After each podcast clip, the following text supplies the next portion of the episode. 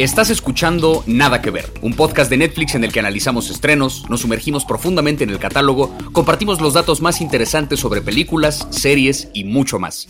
Yo soy Plaqueta y la última vez que Netflix me preguntó, oye, ¿sigues ahí? Fue cuando estaba maratoneando, sí, Emily in Paris. No tengo nada que ocultar, a veces soy una básica, se vale. Yo soy Javier Ibarreche y la última vez que tuve que recordarle a la pantalla que estaba ahí fue cuando estaba viendo Community me asomé a ver un capítulo para repasar ahí una escena, corte A, 14 capítulos después, Netflix me pregunta, ¿todo bien en casa? Y mi nombre es Luisa Iglesias Arvide y a mí la última vez que todo esto me ocurrió fue cuando estaba viendo Mindhunter, que es tan buena, buenísima, que duele por todos lados.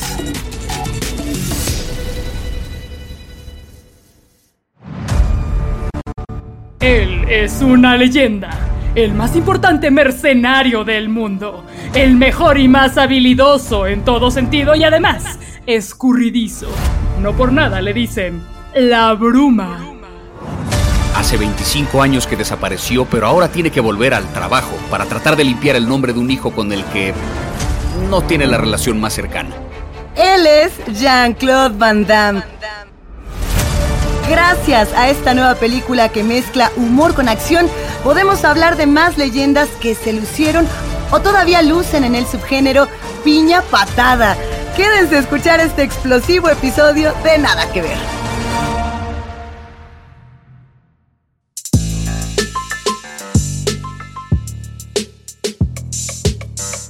Yo no sé ustedes, pero yo crecí, o al menos una buena parte de mi vida me formé, viendo películas de Jean-Claude Van Damme. Yo sé que suena un cliché, yo sé que suena muy básico, pero esas películas estaban en todas partes. Uno prendía la tele y aparecía una versión doblada de alguno de sus clásicos, eh, ibas al cine a ver sus estrenos.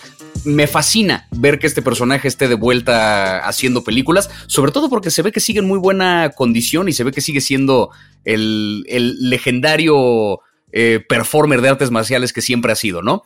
Em, y regresa ahora Netflix con esta película que se llama El último mercenario, una película en la que, pues de alguna forma interpreta a Jean-Claude Van Damme, ¿no? Estamos viendo a un héroe de acción ya en, en una época más que adulta y tiene que regresar ahí al trabajo para Vaya, la historia, la historia creo yo es un poco lo de menos. Creo yo que ver el regreso de una figura de acción de los ochentas con la importancia que tiene Jean-Claude Van Damme es en realidad la gran virtud que tiene esta película. ¿Cómo lo ven ustedes? ¿Crecieron con Jean-Claude Van Damme? ¿Les mueve este personaje? A mí me mueve muchísimo pensar e, en una figura del tamaño de Jean-Claude Van Damme jugando con el humor. Ya lo había hecho en ocasiones anteriores, ya tenía una película donde él mismo era el personaje, tal cual Jean-Claude Van Damme, en, este juego, en esta, eh, yo quiero decir homenaje más que parodia, porque me parece que, que es un homenaje a todos los personajes de los años 70, 80, 90, inclusive de los años 2000, eh, jugando con toda esta estética. Me gustó mucho pensar pensar en, ese regreso y pensar también que es un regreso en el que hay que aprender a reírse de uno mismo después de temporadas muy complicadas. Eh, sabemos que Jean-Claude Van Damme, además de tener toda clase de disciplinas, de ser un expertazo en Muay Thai, por ejemplo, y en muchas otras artes marciales, eh, pasó por un momento de drogas dificilísimo y parte de, de su reconciliación consigo mismo fue el humor y creo que esa es una de las grandes lecciones de esta película. Podemos reconciliarnos con nuestro pasado a partir del sentido del humor, de reírnos y de reencontrarnos, no solamente con Jean-Claude Van Damme, sino con todo, con todo este cine plaqueta. Fíjense que en mi casa no se veían estas películas mientras yo crecía. No, todo mal, éramos muy pretenciosos, qué mal, qué oso. Entonces ya ahora como adulta es como, pues saben qué, voy a cenar cereal y voy a cenar helado si quiero y voy a binge-watchear películas de Jean-Claude Van Damme. ¿Cómo no? Porque ya soy autónoma. sí, en mi casa se veían cosas, eh, películas que tenían la acción como un ingrediente extra, como las de Luc Besson, por ejemplo, o películas de ciencia ficción que tenían aparte pues unos trancazos por ahí, o pues Terminator 2, por, por supuesto, que es así básica de, nuestros tiempos, pero las películas de, acción era algo que veía con mis amigues. Era algo que hacía eh, en mi vida social y era medio secreto y me daba un poco de culpa porque no eran películas intelectuales. Todo mal. Y ahora, adorado Jean-Claude, lo quiero mucho. Y me encanta que esta película en la primera escena sea autorreferencial y que en la primera escena de trancazos haya un split, porque se sabe que Jean-Claude Van Damme es muy flexible. Y es curioso justo ver este regreso porque Jean-Claude Van Damme es una de estas figuras de, de, los grandes héroes de acción de los 80s y 90s que más que actores eran especialistas de alguna disciplina física, ¿no? Era parte de toda esta tendencia de, de intérpretes que que, más que las habilidades histriónicas, por así decirlo, tenían un dominio absoluto sobre su cuerpo y en alguna disciplina de artes marciales o en cuestiones de combate escénico. Y eso era lo que queríamos ver en sus películas. Las películas, en realidad, las tramas de estas, eh, las historias de estas películas, eran un poco un pretexto para ver a este héroe en escenarios en los que pudiera lucir todas estas habilidades. Y es algo que se agradece mucho porque es raro que uno tenga la ocasión de ver un experto como este en Muay Thai, en Taekwondo y en todo tipo de artes marciales. Eh, eh, desarrollar sus habilidades en pantalla con total libertad.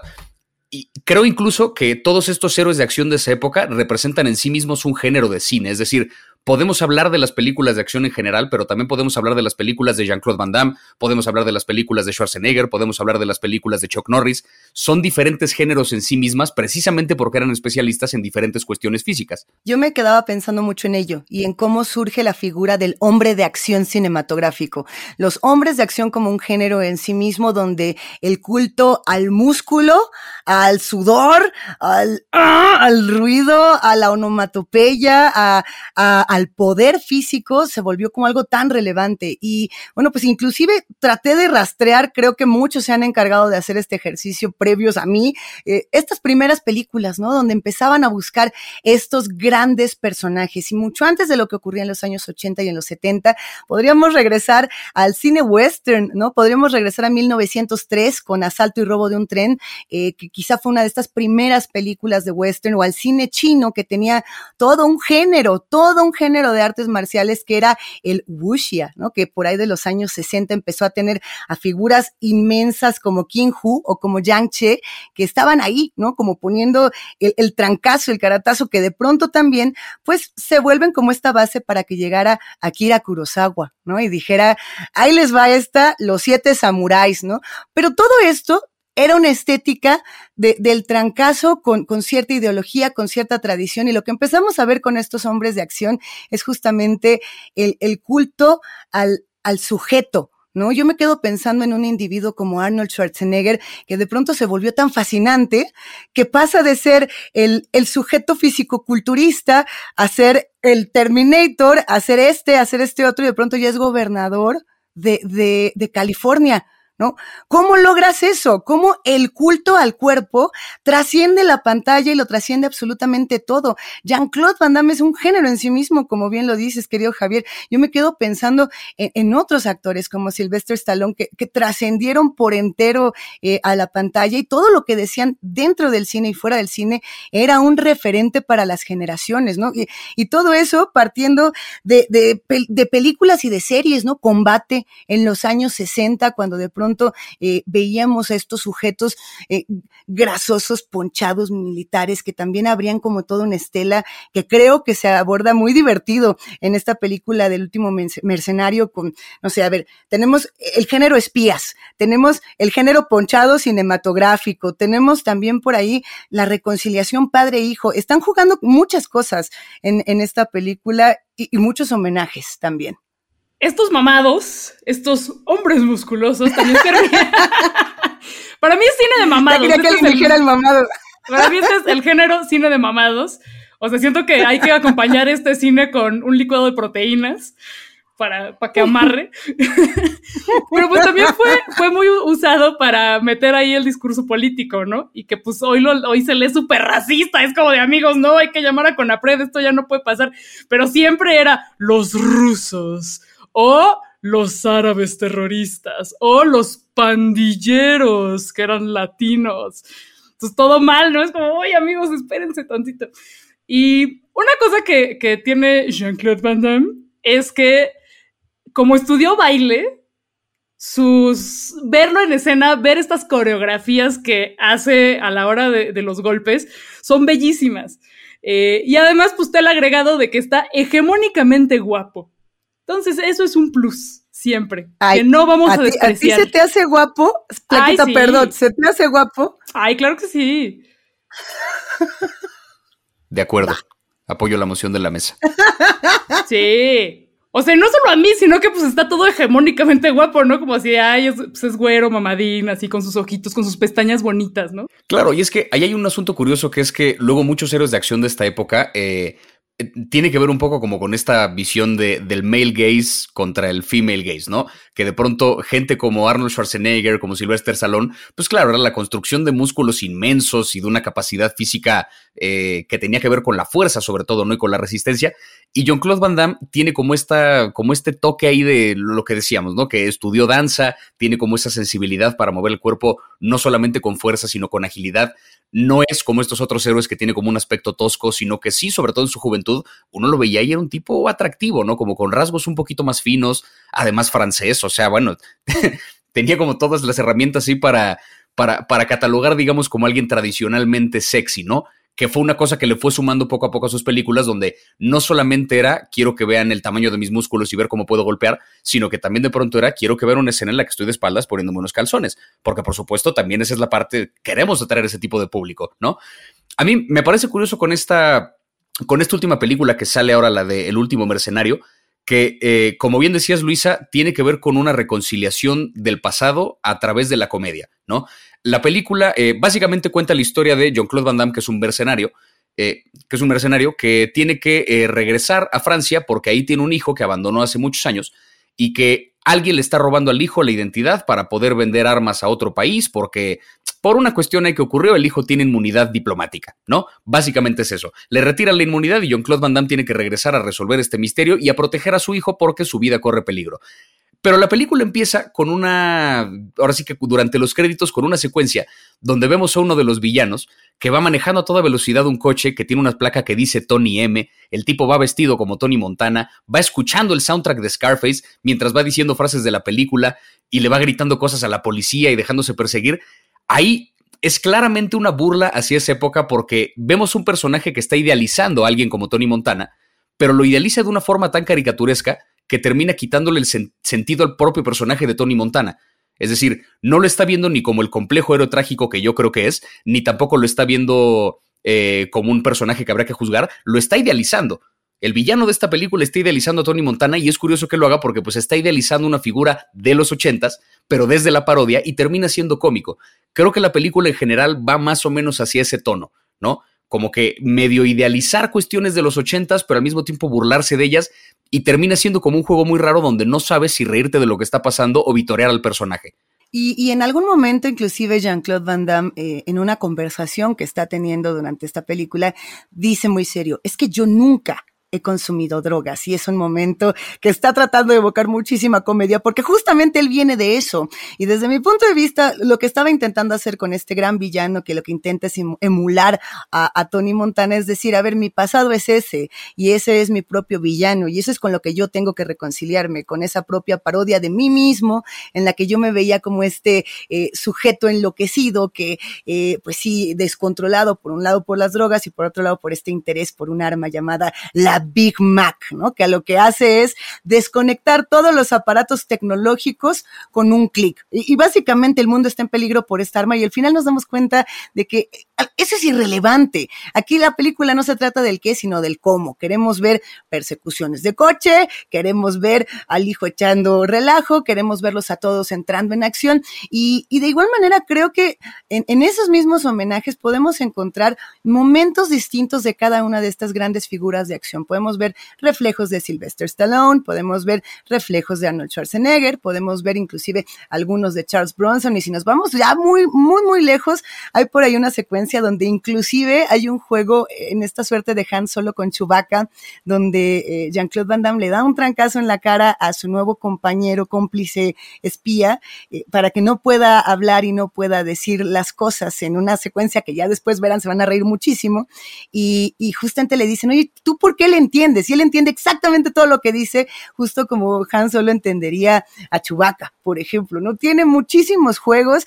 Yo de todo lo que no esperaba que ocurriera en esta película. Me, sorprendí muchísimo de ver secuencias muy originales, coreografías muy, muy originales y muy chistosas, vaya, o sea, no pierde en ningún momento el humor. Creo que hay algo que, logra muy bien y es equilibrar las secuencias de trancazo con, con las secuencias del humor, ¿no? Que no es algo sencillo en estos géneros creo que ya a estas alturas de la vida sería difícil hacer una película de acción como las de los 80 eh, sino que no fuera comedia.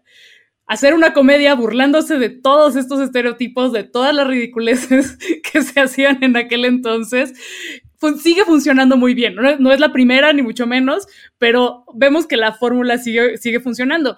Y de hecho, ver las películas, las primeras películas de Van Damme y las películas de los 80, pues son comedia involuntaria, la neta. kickboxer, kickboxer, por supuesto, como uno de los primeros acercamientos. Sí, kickboxer es, híjole, al ratito hablamos más de ella. y, una de las películas que lanzó a John Claude Van Damme a la fama, que es la de Bloodsport, que tiene esta secuencia memorable que a mí me encanta, que es cuando pelea ciego que es una cosa increíble, que recuerda cómo años antes su entrenador le enseñó a utilizar sus demás sentidos y a percibir el ambiente, y le ponía una venda en los ojos, y el mero día del torneo, pues el contrincante de Van Damme, que por supuesto era extranjero y que por supuesto era un tramposo, ¿no? Le arroja como arena o quién sabe qué cosa a los ojos, entonces no puede ver y recuerda su entrenamiento. Y entonces John-Claude Van Damme como medio tratando de tantear así el terreno para ver en dónde está parado y completamente ciego gana la pelea es una de esas secuencias que, como dices, eh, Plaqueta, hoy en día eh, sería completamente cómica, pero en su momento sí tenía un factor ahí de, espectacularidad y de, heroísmo y de, de, cómo el héroe surge, ¿no? Y conecta con sus orígenes para poder trascender su situación y pues era una secuencia absolutamente memorable. No por nada esa fue la película que colocó a Jean-Claude Van Damme en el mapa, a partir de la cual empezó a sacar éxito tras éxito tras éxito durante los 90 y lo convirtió en la figura de acción que es hoy en día y, quizá la pregunta también es, ¿qué coreografía te gusta? Y de ahí puedes definir a tu respectivo héroe de acción, hombre de acción, sujeto de batalla. Yo, por ejemplo, eh, desde muy joven era muy admiradora de Bruce Lee. A mí me gustaba muchísimo Enter the Dragon, por ejemplo. Eh, pero también pensando en esta otra estela de, de, hombres que hacían eh, toda esta coreografía y toda esta estética y todo este trancazo. Me encantaba Jackie Chan no puedo de verdad, eh, si, si, puede entrar dentro de este humor, humor acción, comedia de acción, creo que Jackie Chan es de los grandes héroes de este género porque desde el principio él sabía que lo suyo, lo suyo era la risa, ¿no? Inclusive, ya más adelante estaremos hablando de las recomendaciones, pero es de los, yo me atreví a decir de los primeros que dijo, yo puedo hacer todo, todo lo, la coreografía imposible que me pongan la puedo hacer y además te voy a hacer reír en el intento. La, la, risa inclusive actualmente puede ser considerada como un factor de reconciliación social, es algo que ya hemos platicado en otros episodios de Nada que Ver, y creo que también como una herramienta de reconciliación social podemos encontrar a las artes marciales y a todos los gimnasios actualmente que por lo menos en nuestro país han estado haciendo un esfuerzo de buscar a las y los más jóvenes que se encuentran en situaciones marginadas, en situaciones de calle y les dicen, vente para acá, el Muay Thai es una manera muy buena de contrarrestar las violencias que estás viviendo en tu entorno directo, de contrarrestar espacios de, de pues, eh, que pueden generar mucha violencia para todos estos jóvenes y, y, que pueden ser nocivos y decirles, a ver, puedes dejar eso un rato y puedes hacer deporte y el trancazo encausado, por así decirlo, con, disciplina y con una filosofía detrás, con una ideología de no violencia, sino de, de, vamos a mejorar nuestro cuerpo y vamos a ayudar a nuestra comunidad, puede ser algo muy saludable. Yo recuerdo mucho eh, a los Bone Breakers, este colectivo mexicano que dicen,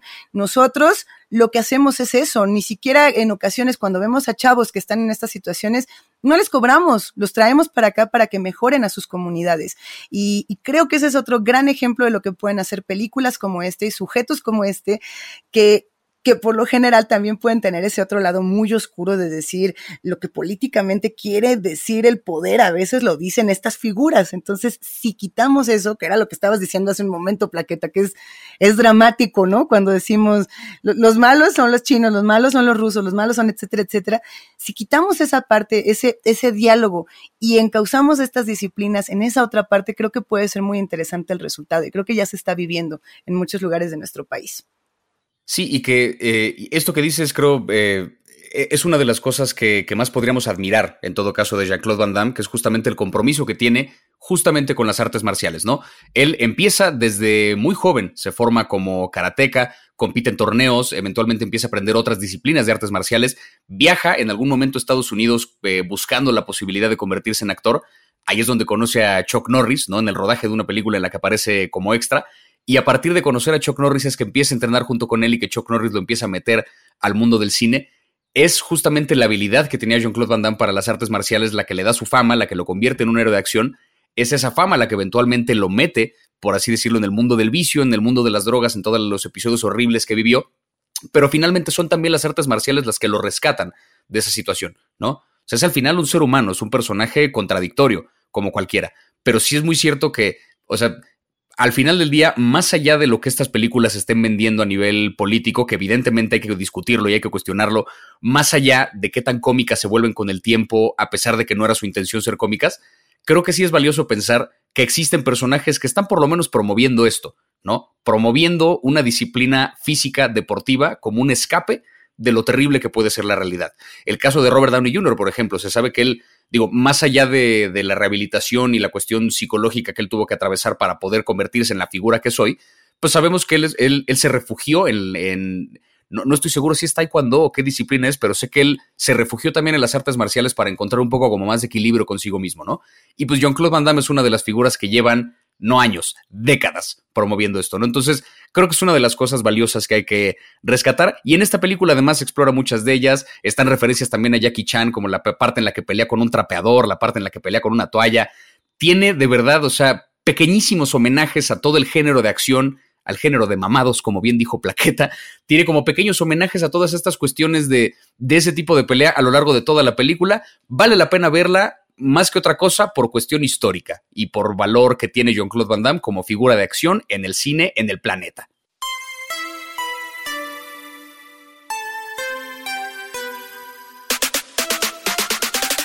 Si por cualquier motivo se quedaron con ganas de ver más películas de Jean-Claude Van Damme, ya sea por su hermosa carita, por sus coreografías, por los splits, en Netflix está Kickboxer, que en español le pusieron Contacto Sangriento 2, aunque eso no tiene ningún sentido.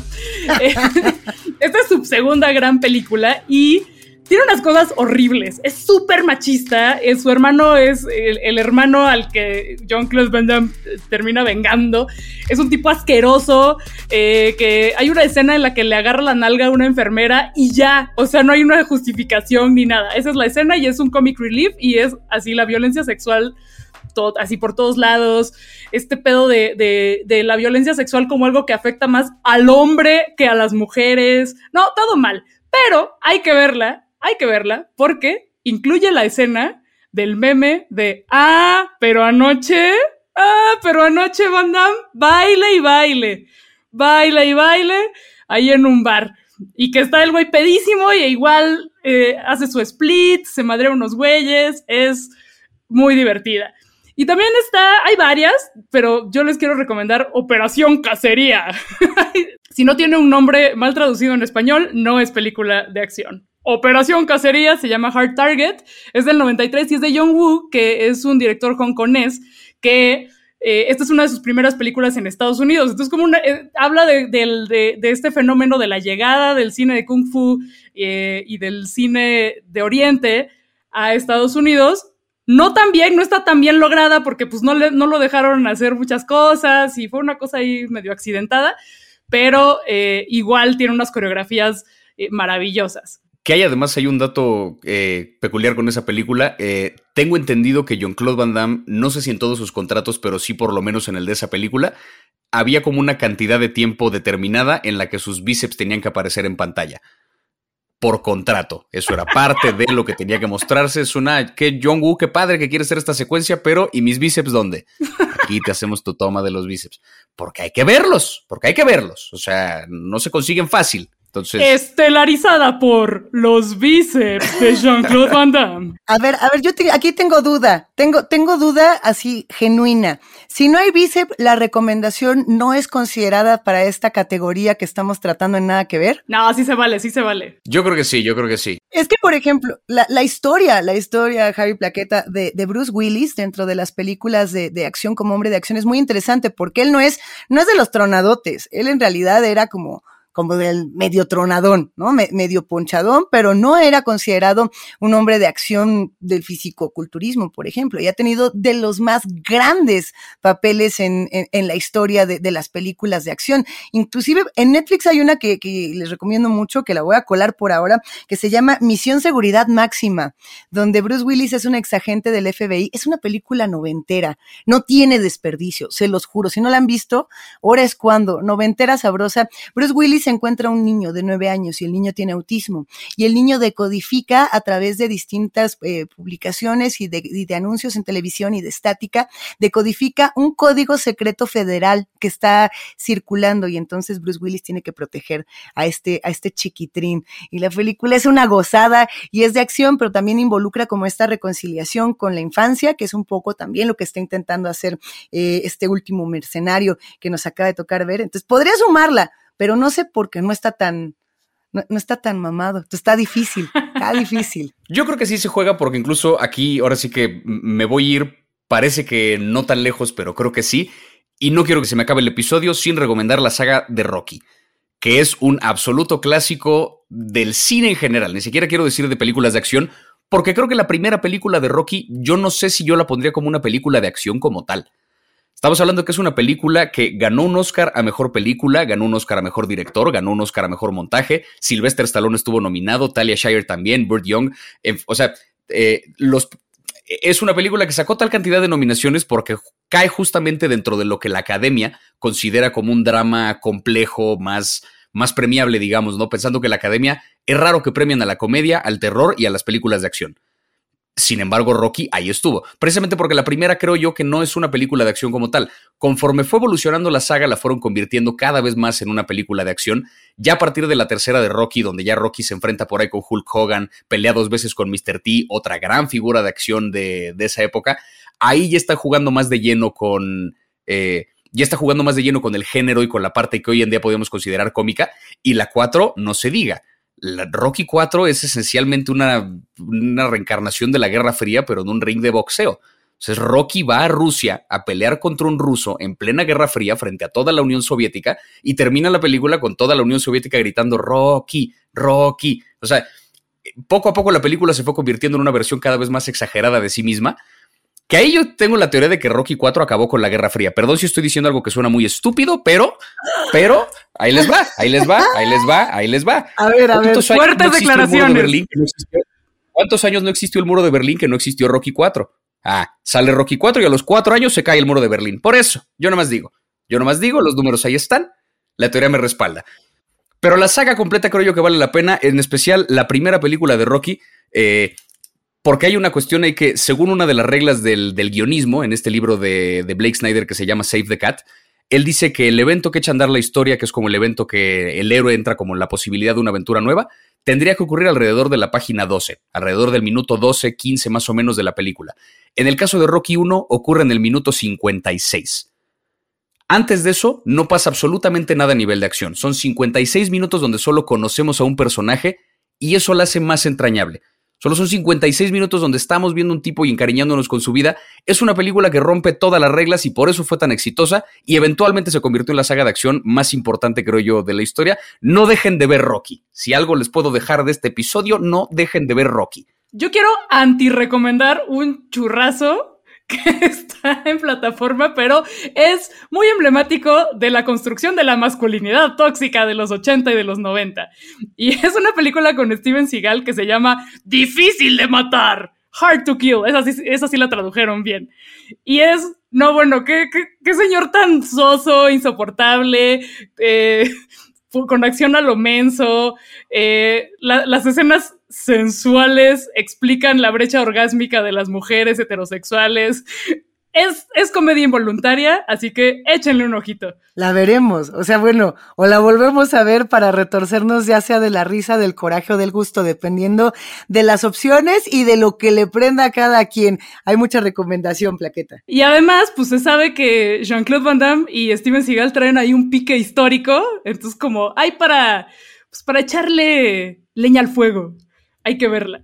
Hablando de, amigas y, rivales del cine, uno de los directores más polémicos, de los más queridos y de los más premiados, pero también de los más criticados, es James Cameron.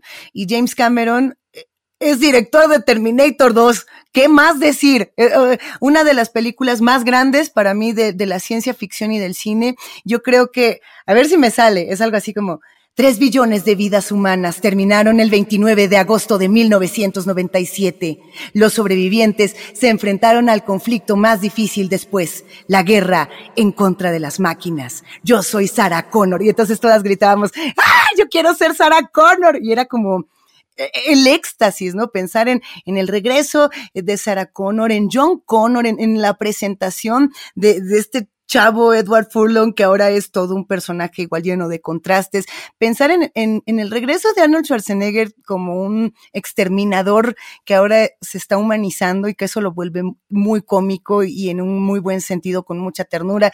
De ahí vienen las eh, frases legendarias, el hasta la vista, baby, el I'll be back, todos esos que ya conocemos. Y, y creo que volver a ver Terminator 2 en un momento como este lo merece todo, porque además abre este nuevo eh, género del cual podremos hablar en otra ocasión, de acción y ciencia ficción, en donde podrá entrar Matrix, en donde podrá entrar el quinto elemento, en donde podrán entrar muchas otras, ¿no? Yo por ahí eh, sumaría Mad Max, por ejemplo. Ya me dijeron que Blade Runner no entra en esta categoría, así que por ninguna razón va, a entrar aquí, pero acción y ciencia ficción, pues se volvió todo el género de la distopía hacia adelante, ¿no? Y creo que pues ahí estaba Terminator. Aquí también entraría Total Recall, el Vengador del futuro, que sí es más ciencia ficción, pero las escenas de acción que además fueron filmadas en la Ciudad de México, por ahí reconocerán la Glorieta de Insurgentes, Metro Chabacano, el Colegio Militar, eh, el edificio del Infonavit. Eh, eso es maravilloso y además es una de las últimas películas que usó efectos prácticos, no efectos por computadora. Entonces, eso la hace valiosísima y pues sí, hoy se ve un poco ridículo, pero muy bonito, muy bonito. Entonces hay que verla porque sí está Schwarzenegger, también está Sharon Stone y es una película de Paul Verhoeven que pues también nos ha dado grandes películas, grandes clásicos. Oye, en el chisme, Paul Verhoeven es el director de Robocop si no me equivoco, entre, entre muchas otras películas, Bajos Instintos, ¿no? Ahora que, ahora que estás mencionando a Sharon Stone, es de Paul Verhoeven, es decir, estaba ya retomando a partir de ahí todo lo que vino para una nueva ola de cine contemporáneo que también se ponía muy emocionante. Es muy curioso esto que mencionan, además de eh, tanto con Terminator como con Total Recall, más allá del factor común que tienen de Arnold Schwarzenegger, el hecho de que son películas que empiezan a mezclar el género acción con otros géneros para dar como resultado algo diferente. Creo yo que conforme ha evolucionado el género de acción, cada vez ha sido menos un género en sí mismo, como lo ha sido un estilo o como algo que se le agrega a una película como un elemento que le suma al drama, ¿no? Como que hoy en día es raro ver una ficción que es simplemente acción. Eh, pienso, por ejemplo, en, en, bueno, en la serie de Cobra Kai, donde ahí también estamos hablando un poco de la nostalgia por los ochentas, que la explotan explícitamente en esta serie, ¿no? Donde viven en este pueblo donde todo el mundo tiene una fascinación inexplicable con el karate a nivel preparatoria y resulta que es el torneo más importante de la historia y todo el mundo recuerda quién ganó hace 20 años. Es una cosa que raya en lo absurdo, pero pues porque está hablando justamente de esa nostalgia con otra época, pero además es una serie que funciona como un drama adolescente, un drama de coming of age, si lo queremos ver así por los que por quienes la protagonizan, al mismo tiempo que vemos a personajes tratando de reconciliarse con su pasado. Esta es una serie que podríamos catalogar como una serie de acción, porque tiene grandes secuencias de pelea, no extraordinarias coreografías de karate, pero que en realidad es un drama que está aderezado con el género de acción, ¿no? Y que es algo que creo que pasa cada vez más comúnmente con, con la ficción. Contrario al caso a esta película que protagoniza Ryan Reynolds que se llama Escuadrón 6, que si ha habido una película de acción, acción en los últimos años, es esa. No tiene nada más esa película, es pura acción es un pretexto, o sea, cada escena de esa película es un pretexto para ver explosiones, para ver peleas, para ver persecuciones. Ni siquiera me acuerdo de qué se trata la historia y francamente creo que no importaba. El chiste es, Michael Bay jugando así como en un patio de recreo, ¿no? Le dijeron, ten todo este dinero, ten todos estos recursos, ten estos efectos especiales, haz lo que quieras. Y no decepciona. Para empezar, está protagonizada por Ryan Reynolds, ¿no? Que tiene un carisma y un timing para la comedia, creo yo, muy especial. Y la película de verdad es un pretexto entero nada más para ver grandes secuencias de acción. Hay por ahí recuerdo perfecto una toma en la que en cámara lenta un tipo entra a un cuarto, dispara y se ve como el, el, malo que estaba dentro del cuarto de hotel tiene un puro en la boca y se ve perfecto como la bala atraviesa el puro, no así como el cilindro perfecto atraviesa la bala y atraviesa al tipo y sale por atrás, que es una cosa que dices, esto no hacía falta, esto sobra, esto es gratuito y me encanta, ¿no? Es eso esa película, por completo. Además, la cantidad de product placement que hay dentro de la peli es un gran anuncio que se ve que hubo mil patrocinios y no los esconden, los muestran descaradamente porque es eso. Es acción jugada al 100%, ¿no? Creo que hoy en día se ven esas dos posibilidades. Acción escondida en medio de otra cosa o acción mostrada así sin posibilidad de esconderla para nada. Y pensando que, este cine de, de músculos y de, y de culto al cuerpo y que genera toda esta emoción pudiese verse que eran los 80 o en los 90. Yo me atrevería a decir que no, que actualmente en, en esta temporada tenemos todavía a, nuestros, a nuestra nueva generación de, de hombres corpulentos que están haciendo comedia. Yo quiero poner sobre la mesa a dos que no hemos mencionado y son Vin Diesel y La Roca. Vin Diesel y La Roca están heredando toda esa tradición y están haciendo comedias de las más chidas. Y en Netflix, por ejemplo, si quieren consultar por ahí, pues está, está La Roca con Jumanji, ¿no? O sea, Jumanji ya como en una nueva generación, porque recordarán que hay muchas versiones, esta ya es Jumanji en la selva. Es una gozada, es acción, es comedia, es cuerpo, es ponchado. Y por ahí también ya, ya para cerrar un poquito, también está Jackie Chan con una que yo no había visto y ahora que me eché un clavado me enamoré, se llama El Smoking. No puede ser, no puede ser de dónde salió esta película, qué, qué diversión. Hacía mucho que no me reía de esta manera. A ver, eh, la historia es muy sencilla. Está Jackie Chan, está Jennifer Love Hewitt. Hay un taxista que al parecer se pone un smoking y el smoking controla sus movimientos y lo vuelve el mayor héroe de artes marciales. Y yo no sé cómo demonios Jackie Chan consigue que parezca que su cuerpo está desconectado. O sea, que sus piernas pueden funcionar a expensas del resto de su cuerpo o independientemente de su cuerpo, que su saco está bailando solo. ¿Cómo lo hace? Es algo que solamente él puede y la recomendación ahí está y de verdad va a ser la hora y media más divertida de su existencia. Bueno, no sé, pero se van a reír. Eso que ni qué. Claro, porque además estamos hablando de, o sea, no solamente es la destreza que tiene para las coreografías de, de pelea, sino que además nos hace pensar que no las está controlando él. O sea, es, es el nivel de dominio corporal que tiene. Ajá, ¿cómo hizo eso? Sí, sí, sí. Cuando yo era chiquito que yo vi esa película, yo genuinamente creí como qué incómodo que le pusieran ese smoking, porque pobre actor lo está controlando esta cosa y no puede hacer nada al respecto y le está pasando muy mal. Yo pensé que genuinamente alguien más lo estaba controlando. No pensé que fuera destreza de él. En, algún momento como que el pantalón no se lo pone bien y está como dando vuelta en círculos en el piso, eh, pero yo no entendí, o sea, yo realmente pensé que alguien lo estaba jaloneando, ¿no? Y tuve que repetir la escena un par de veces para darme cuenta de que no, las caderas de Jackie Chan superan cualquier destreza humana. O sea, yo quisiera poder hacer eso nomás para salir a, a reventar, a echarme un twerking o algo así. O sea, e, e, este sujeto es el más de los más en comedia con acción, sin lugar a dudas. Completamente de acuerdo. Y ahora que mencionabas tanto a Vin Diesel como a La Roca, eh, tengo entendido que tienen también como una especie de rivalidad, hay ellos dos, ¿no? A partir de lo que han colaborado en, en, la famosísima saga, ¿no? De, de Rápido y Furioso. Tengo entendido que también hay, hablando de contratos descabellados que, que pues hablan de las inseguridades de uno, ¿verdad? Eh, si en una escena de una película Vin Diesel y Dwayne Johnson se pelean, se tienen que lanzar la misma cantidad de golpes. No puede uno golpear al otro más veces y se tienen que contar. Aquí lanzaste Ay. cuatro golpes, me lanzaste cuatro golpes. No puede uno de los dos quedar por encima del otro en una escena. Porque, ¿qué, qué, qué van a pensar, no? Hablando de masculinidad frágil, ¿no? Yo les quiero recomendar una más, un documental que se llama Iron Fists and Kung Fu Kicks sobre la historia del cine de Kung Fu. Y aunque está centrado más en lo que pasó en Asia en los 60 y en los 70, sí explica muchas de las características de este género de cine de mamados, sobre todo las coreografías. Y por ahí vemos muchas referencias o muchas cosas de las que se apropió Jean-Claude Van Damme, como esta cosa de que mientras está peleando grita así como ¡Eh! Súper ridículo. ¡Eh!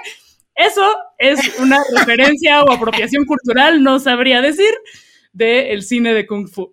Yo quisiera eh, igual recomendar una última película que podríamos catalogar dentro del género de acción, si bien esta se inclina mucho más hacia la comedia, que es Estados Unidos la película, una, una película animada que acaba de salir hace, hace apenas unas semanas en Netflix, eh, que cuenta una versión que no existe de la historia de Estados Unidos. Parte de que Abraham Lincoln y George Washington eran mejores amigos, pero Benedict Arnold, que en realidad era un hombre lobo, mata a Abraham Lincoln y entonces ahora George Washington tiene que hacerse cargo de la revolución americana en contra de los británicos la historia en realidad es un pretexto bastante ridículo, ¿no? Donde como que agarran elementos de la historia estadounidense y los mezclan sin, sin pensarla dos veces para mostrar como un montón de, estereotipos igual de películas de acción. Tanto George Washington como Paul Revere, como los diferentes personajes héroes, ¿no? De la historia estadounidense que aparecen, los convierten aquí en héroes de acción como de videojuego. De la talla además de Schwarzenegger, de Sylvester Stallone, de Jean-Claude Van Damme, todos como con habilidades particulares, todos ponchadísimos, o sea, una caricatura así de el nivel de músculo que les dibujan es absolutamente impensable, pero es una fantástica película de acción y además una extraordinaria crítica a, a un montón de cosas que están establecidas en el sistema no solo de Estados Unidos, sino en la cultura occidental. Hay por ahí un personaje que es un nativo americano que constantemente está eh, dudando de si confiar o no de sus compañeros, pero pues termina como de, bueno, no tengo otra opción, ni modo, confiar en ustedes. Y al final, por supuesto, pues lo terminan poniendo por debajo de todo, porque así es la cuestión, ¿no? Y lo mismo manejan en, en cuestión racial, en cuestión de género, en cuestión de todo, está divertidísima y es una cantidad de explosiones y de sangre como pocas veces he visto en una película. Pido autorización para recomendar una más porque ya, ya se me antojó. Ya se me antojó. ¿Puedo una última? Échale, échale. ¿Ya vieron el documental de, de He-Man? Este que se llama Por el poder de Grayskull, la historia definitiva de He-Man. No. Justo, No. Me parece que viene mucho cuento con estas recomendaciones que estamos dando, porque parte de lo que está narrando es como eh, He-Man y toda la historia de este gran personaje de la animación surge de un juguete. Y, y mucho de lo que estamos hablando ahorita tiene que ver con la fascinación por el cuerpo que muchos hombres a lo largo de la historia no podían experimentar porque eh, jugar con muñecas, entre comillas, no se veía bien, ¿no? Entonces, inclusive, pues a los niños les decían, tú no puedes jugar con estas muñecas. Y se tuvo que crear toda una industria eh, masculina, tanto de disfraces como de juguetes, para que los niños pudieran integrarse a, estos juegos. Lo cual ahora, pues también tendríamos que regresar a esta discusión y decir por qué esto ocurría en los años 40, en los años 50 seguía ocurriendo y por qué inclusive ahora seguiría, ¿no? Y de pronto también pensar en el marketing que hay detrás de cada una de estas figuras, ¿no? Que finalmente, pues lo podemos ver expresado en un juguete que después se volvió una de las caricaturas más famosas del mundo. Yo la, la recomiendo, está buena, está muy, muy sabrosa, por el poder de Grayskull se llama.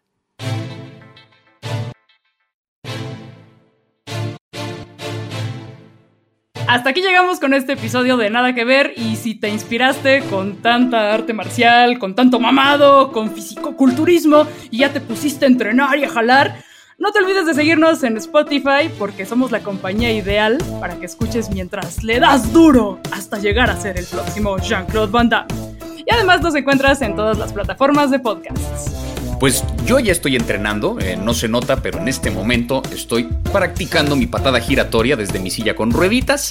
Y la semana que viene les cuento cómo me fue porque nos reencontraremos con un nuevo episodio cargado de recomendaciones, de análisis, de información, de datos curiosos, porque ya saben, no queremos volver a escuchar que se les escape un es que no tengo nada que ver.